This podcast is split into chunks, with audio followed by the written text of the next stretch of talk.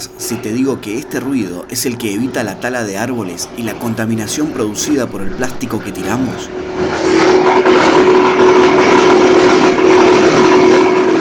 Y si te digo que con esta melodía destructiva se genera una economía circular, sustentable y con impacto social, ¿me crees? Quédate a escuchar este podcast y entérate por qué. Miles de personas en el mundo patean el tablero. Van detrás de un sueño, piensan una idea, una meta, un proyecto y buscan los caminos para lograrlo. Escucha estos sueños desde un garage. El podcast.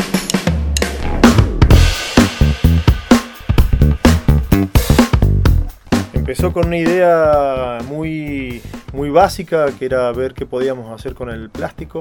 Veíamos mucho residuo plástico por todos lados. Empezamos a investigar qué se podía hacer y queríamos hacer algo que, tuviera mucha salida, que pudiéramos hacer un producto que fuera bastante, que tuviera bastante cantidad para hacer, que reemplazara en lo posible algún producto que no estuviera funcionando bien. Y ahí dimos con la madera plástica. La madera plástica es un invento de la década del 60, no es algo nuevo. Empezamos a investigar, no había mucho material, nadie que nos enseñara cómo se hacía madera plástica. Lo primero que hicimos fue comprar una máquina extrusora, una, máquina chiquita. La encontramos en una chacarita toda desarmada, la restauramos y, y ahí empezamos prueba y error. Sí, así como lo dice Leo Cano, uno de los fundadores de Madera Plástica, parece sencillo. Pero no fue tan así. Junto a Carlos Arce y Pío de Amoriza, tuvo que enfrentarse a un montón de preguntas, desafíos e incertidumbres para lograr una empresa que parecía imposible. Desafiar toda lógica y del plástico hacer madera.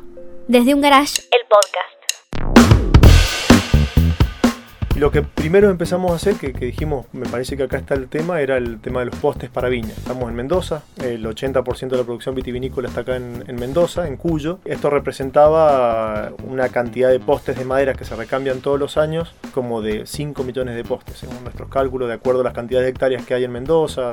También veíamos que todos los años eran 5 millones de postes de madera, o sea que reemplazaban, o sea, se cortaban árboles para hacer estos postes, o sea, había un tema de tala de árboles, había un tema de ambiental muy importante Hicimos los primeros prototipos, los llevamos a una finca y, nos fijamos si, era algo que funcionaba. Al principio los primeros prototipos, obviamente como todo prototipo, un desastre, porque no teníamos bien el, concepto y después fuimos evolucionando y, hasta que llegamos a lo que hacemos hoy, que es un poste que pesa 11 kilos, o sea que son 11 kilos de plástico reciclado, que te reemplaza un poste de madera y que tiene una vida útil hasta 10 veces superior a lo que es un poste de madera.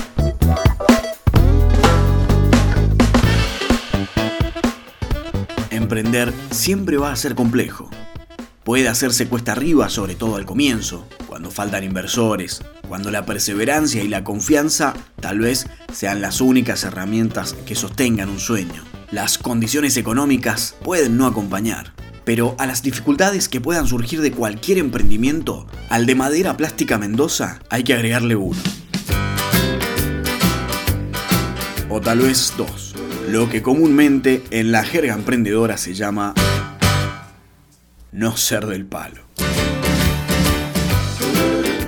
Mira, yo soy psicólogo, mis socios, los tres venimos, uno es administrador de empresa, venimos del área comercial, ninguno de los tres tenía idea de, plástico, ni, de ingeniería, ni de máquinas, y aprendimos por las malas, que es a prueba y error y, fracasando y, y, echando a perder, y quemando cosas. Lo primero que hice fue quemar el patio de mi casa, compramos en esa vuelta plástico reciclado que viene en pellet, porque queríamos hacer las pruebas, queríamos saber qué plástico se usaba. Como les digo, empezamos a consultar y no encontramos a nadie que nos enseñara. Entonces empezamos a bajar tesis de universidades. De eso sí hay mucha información. Eh, algunas páginas como Precious Plastic que te dice más o menos el, tema de cómo diferenciar polímeros. Bueno, empezamos a, empaparnos y a, aprender, no queda otra en esto cuando no venís de ahí. Y bueno, fue un camino lindo y nosotros tuvimos que buscarle también la vuelta, ¿no? hacer algo muy personal, muy propio de lo, de lo que estamos haciendo acá en Mendoza. Eh, ¿Qué dijimos? Bueno, derretimos el plástico y lo metemos dentro de un caño y hacemos un post. El tema es que no sabíamos cómo se retira el plástico, eh,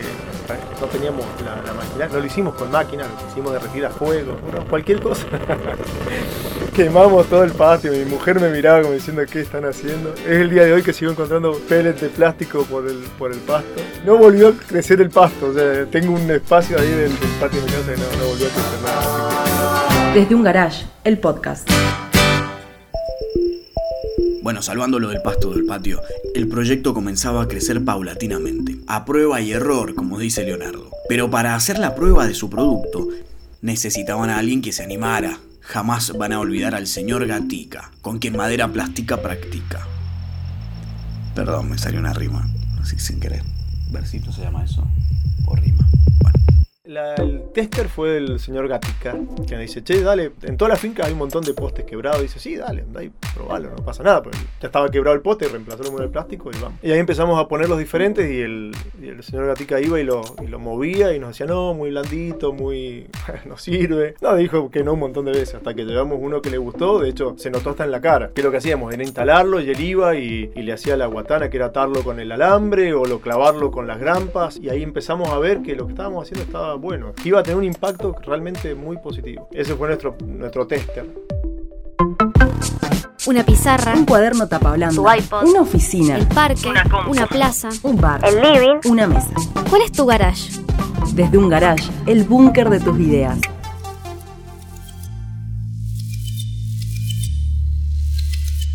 Si todo emprendimiento tiene un momento bisagra, un antes y un después, para Madera Plástica Mendoza, ese punto de inflexión quizás fue el relacionarse con personas, instituciones, municipios.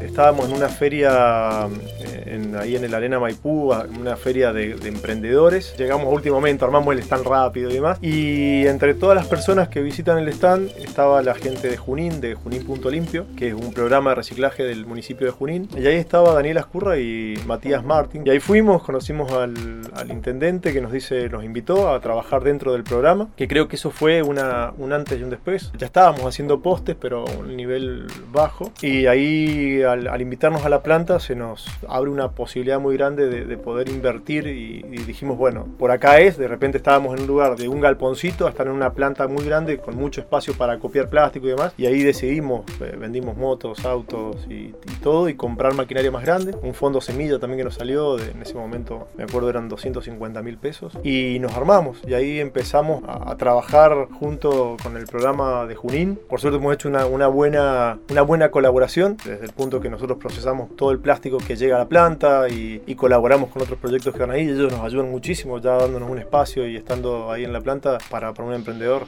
es muchísimo. Creo que eso ha sido fundamental, fundamental para poder crecer. Los últimos años han sido años muy complejos y los emprendimientos se han tenido que mover y adaptarse en un contexto mundial muy difícil. Y es aquí donde las redes humanas son fundamentales. Y después eh, vinieron diferentes clientes que empezaron con pruebas chiquitas y 10 postes, 50 postes. Vino uno que nos compró 5.000 y le tuvimos que decir que no teníamos 5.000. Así que ahí, ahí em- empezamos a aprender que no era tan fácil, que había que juntar el plástico. Estuvimos mucho tiempo, no conseguíamos plástico. Después se fue destrabando. Por eso digo que el, que el 2020 fue un, un tema de crecimiento en, lo, en muchos aspectos. Como, como mucha gente, ¿no? De, la importancia de la salud, de la importancia de, la educación y la importancia de también en generar redes, la importancia de, empezar a trabajar en cooperación y coordinación con otros grupos de personas, otras entidades, otros empresarios, la economía circular. Es siempre cuando nos presentamos y fomentamos la economía circular, queremos que sea más allá de, de decirlo. Realmente nos gusta esto de que no se corte el círculo. Por eso muchas veces nos han dicho, pero mirá, vos le podrías poner a tu poste en el medio una vara de acero y pero corto el círculo. El día que tenemos que reciclar esto va a ser imposible reciclar. Entonces tratamos de que sea 100% plástico y que el día de mañana, es más, vemos rotos palos nuestros y los molemos y volvemos a ser palos. Desde un garage, el podcast. En 2018, Madera Plástica Mendoza fue seleccionado como uno de los tres emprendimientos de impacto ambiental más importante en la Argentina. Figura entre los mejores proyectos de reciclaje en Latinoamérica. En 2019 recibieron un reconocimiento como emprendimiento con impacto ambiental por la Fundación de la Universidad Nacional de Cuyo. ¿Lo apuramos un poquito o no terminamos más? Fueron reconocidos como una de las siete empresas argentinas destacadas en sus buenas prácticas en economía circular. Es considerada una de las empresas más queridas por los mendocinos. Obtuvo el segundo puesto en la maratón emprendedora. Fueron reconocidos por la Honorable Cámara de Diputados. También seleccionados por el programa de incubación de impacto Miel. Fueron ganadores del programa Naves Federal del 2020. Uf.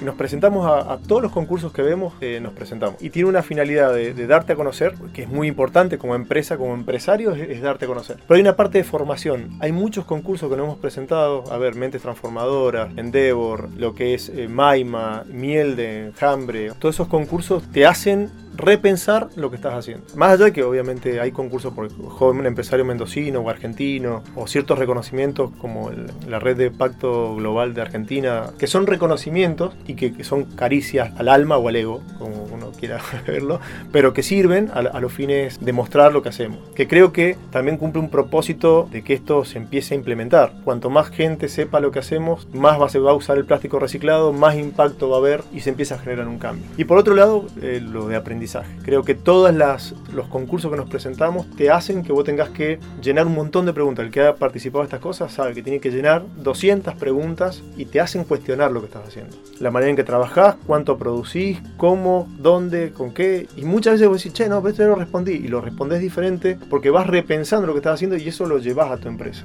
Y hablando de repensar, de repensar la economía, la industria, el mercado, el consumo, las redes humanas y los lazos que nos unen. Nosotros estamos en este momento reciclando una tonelada y media por día de plástico. Una tonelada y media es lo que producen 10.000 personas por día. Lo que producen 10.000 personas es lo que nosotros estamos procesando por día. Eh, en un estudio que hicimos recientemente es como que estuviéramos procesando el 100% del plástico de difícil disposición que produce Junín, por ejemplo. Podés ingresar a queda muchísimo, queda muchísimo. Uno cuando empieza a meterse en esto, no es que descubre, sabe qué pasa, pero no lo ve, pero vemos toneladas y toneladas de, manguera, de tela antigranizo, de cinta de riego y de scrap industrial, millones de kilos que terminan quemándose o enterrándose porque no se le encuentra qué hacer con eso. Entonces, cuando uno ve eso dice, hay que hacer algo urgente, es urgente y realmente es, es, grave lo que está pasando. Por eso ojalá podamos procesar más y ojalá se abrieran eh, mil fábricas más de, de madera plástica porque cosas de madera para reemplazar ahí. ahí. Volví a escuchar desde un garage en www.unidiversidad.com.ar.